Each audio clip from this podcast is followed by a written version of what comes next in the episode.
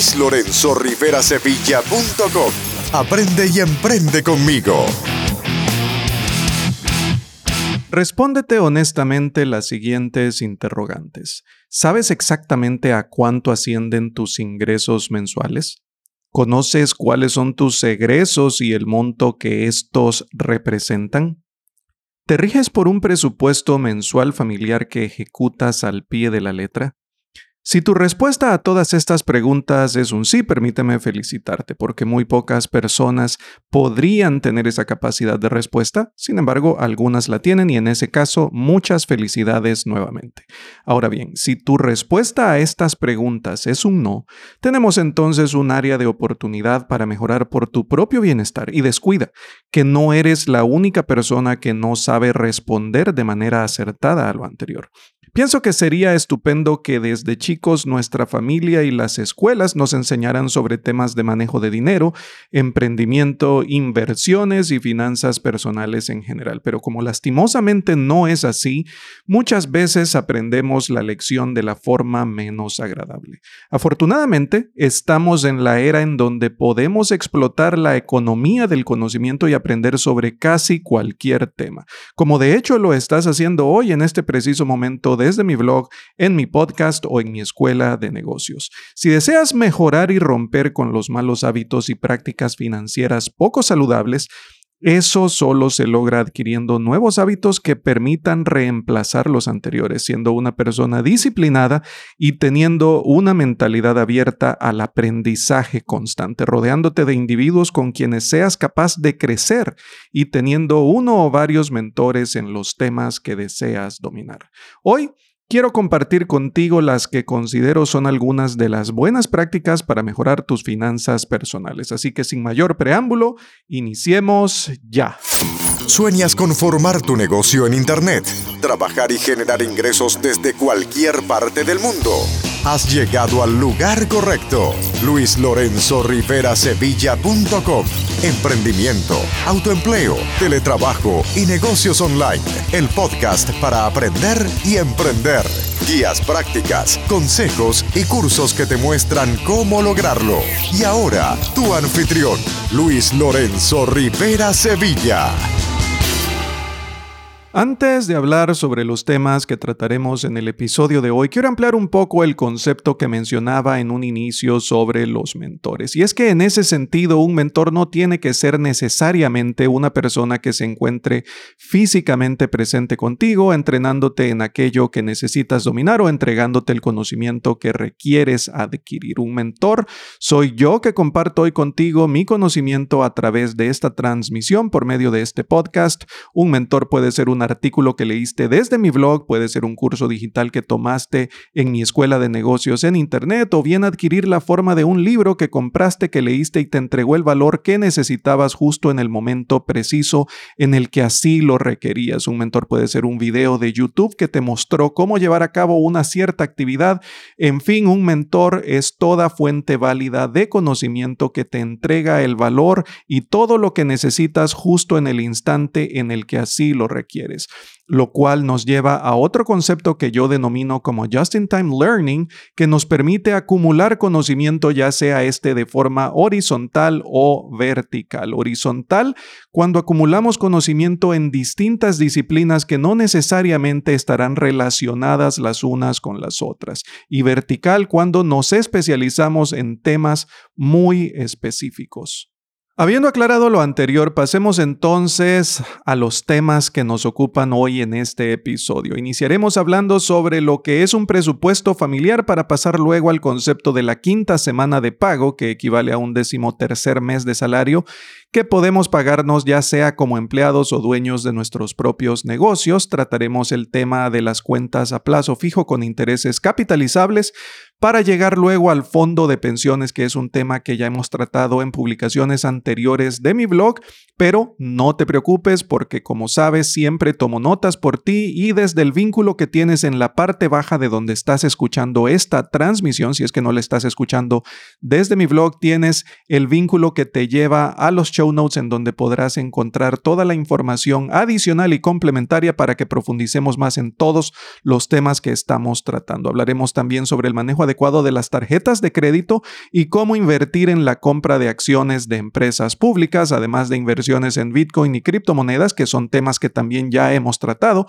para llegar luego a las inversiones en bienes raíces a través de compañías especializadas, las cuales nombraré una vez que comencemos a tratar ese tema particular y luego finalizaremos con una forma de hacer préstamos a otras personas o lo que es el concepto de peer-to-peer -peer lending, préstamo de persona a persona por medio de plataformas que facilitan llevar a cabo esta actividad con el menor riesgo posible. Como siempre te recuerdo que todo esto no trata sobre consejos de inversión alguna ni asegura ganancias para nadie. Simplemente estoy compartiendo contigo conceptos y acciones que llevo a cabo que en lo personal me han funcionado y es tu decisión aplicarlas o no. Simplemente comparto contigo mi experiencia y aquello que considero son buenas prácticas para mejorar nuestras finanzas personales. Iniciamos hablando del concepto de presupuesto familiar o presupuesto mensual familiar. Aun y cuando pueda parecer obvio, lastimosamente no muchas personas conocen de este concepto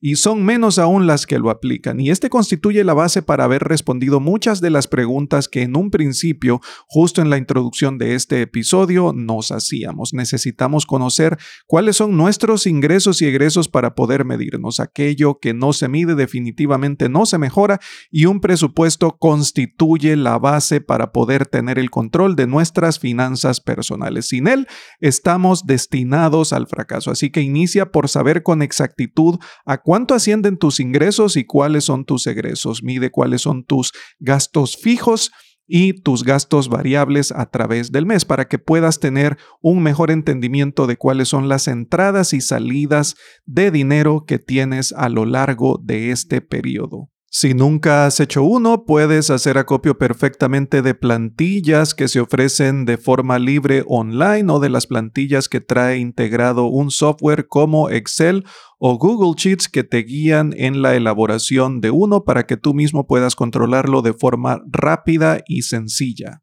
El siguiente concepto que deseo compartir contigo es la quinta semana de pago. ¿Qué es esto y cómo se logra? Bueno, esto se logra proyectando el salario que recibes actualmente como empleado o empleada de la empresa para la cual trabajas o bien el sueldo que te pagas a ti mismo, a ti misma como dueño o dueña del negocio que posees, dividiéndolo en cuatro semanas al mes para posteriormente proyectarlo al año. Cuando haces esto, pronto te darás cuenta que por lo general cuatro veces al año tú tienes meses de cinco semanas. ¿Qué hacer en estos casos? Bueno, esa quinta semana de salario la tienes que apartar como un ingreso extraordinario, destinarla nada más a un fondo de ahorro. Tras finalizar el año y haber hecho el ejercicio las cuatro veces que por lo general ocurre a lo largo de un periodo de 12 meses, te habrás pagado automáticamente un décimo tercer mes. Esto se obtiene a través de la disciplina y de la medición. Como dijimos en un inicio, lo que no se mide no se mejora. Este es un truco que resulta bastante sencillo de llevar a cabo, pero tienes que sentarte y debes hacer la proyección. Para ello resultan muy útiles los formatos de presupuesto mensual familiar de los que acabo de hablar y que puedes obtener como plantillas gratuitas a través de Google Sheets o de un software como Microsoft Excel. El siguiente concepto que trataremos es el de las cuentas de ahorro a plazo fijo, que si bien es cierto es un instrumento financiero que ha estado presente prácticamente en todos los bancos alrededor de todo el mundo, este pudiese cambiar de concepto de lugar a lugar. Así que por esto te pido que hagas tres revisiones antes de decidirte a invertir tu dinero para hacerlo crecer un poco con una institución bancaria al menor riesgo posible, porque lastimosamente el riesgo cero en estos casos no existe. Primero que debes hacer es llevar a cabo una investigación para garantizar que vas a utilizar aquella institución bancaria que esté pagando el máximo interés por tu dinero. Lo segundo es que debes asegurarte de abrir una cuenta que sea a plazo fijo con intereses capitalizables para que de esta forma el interés compuesto actúe y trabaje para ti haciendo crecer tu inversión en el menor tiempo posible. De forma similar existen los fondos de pensiones, que son instrumentos financieros que han sido creados pensando en tu jubilación y retiro del mundo laboral.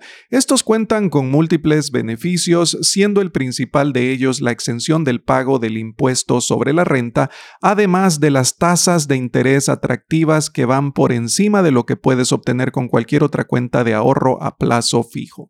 Esto resulta ideal porque puedes llevar a cabo carreras de inversión con la devolución del pago de tus impuestos, reinvirtiendo estos en el mismo fondo y acelerando el crecimiento de este tomando ventaja de la aplicación del interés compuesto. Como siempre, en el enlace que te dejo hacia los show notes encontrarás un enlace adicional que habla del tema en profundidad y te provee incluso plantillas en Excel que yo he elaborado y que pueden servirte para hacer tus proyecciones y conocer muchísimo más sobre este tema. Las tarjetas de crédito, un tema controversial debido al mal uso que tantas personas le dan y también debido al abuso que tantas instituciones financieras ejercen por medio de ese instrumento. Aquí la clave está en saber, en recordar en todo momento que el dinero que estamos utilizando no es nuestro, le pertenece al banco y que tras la utilización de ese dinero a lo largo del periodo debemos de ser capaces de pagar el 100% de lo que hemos utilizado.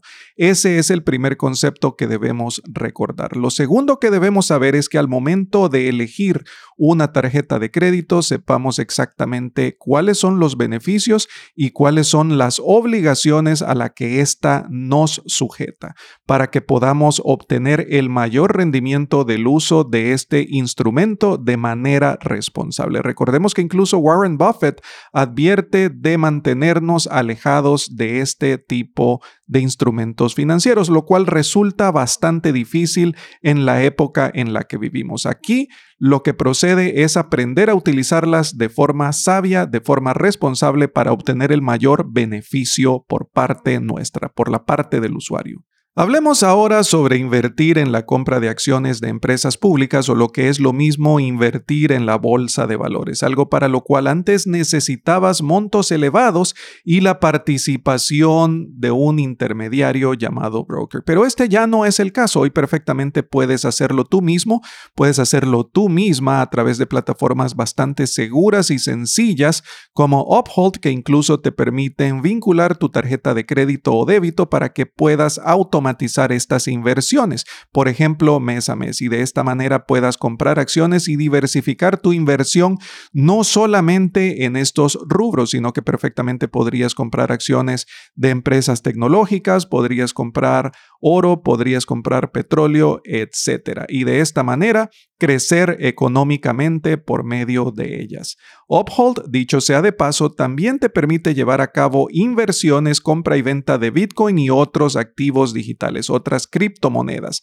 algo que dejaré vinculado en los show notes porque te lleva directamente a ese artículo que también recomiendo escuches el episodio número 13 para que puedas profundizar más en el tema, leer el artículo y participar del webinar que trata sobre este tema de inversiones en Bitcoin y criptomonedas. Y también ahí encontrarás los enlaces a Uphold y en el webinar podrás observar cómo funciona y cómo luce esta plataforma. Los últimos dos temas que deseo tratar en el episodio de hoy son las inversiones en bienes raíces a través de compañías especializadas, al igual que los préstamos personales a través de plataformas que existen en el Internet. Y es que para invertir en bienes raíces tampoco necesitas enormes sumas, ni siquiera necesitas movilizarte al lugar en donde se está invirtiendo, porque plataformas o compañías como Fundrise o empresas similares a estas te permiten hacerlo con bajos montos, con miras hacia una inversión a largo plazo o con miras hacia una inversión o retorno de tu inversión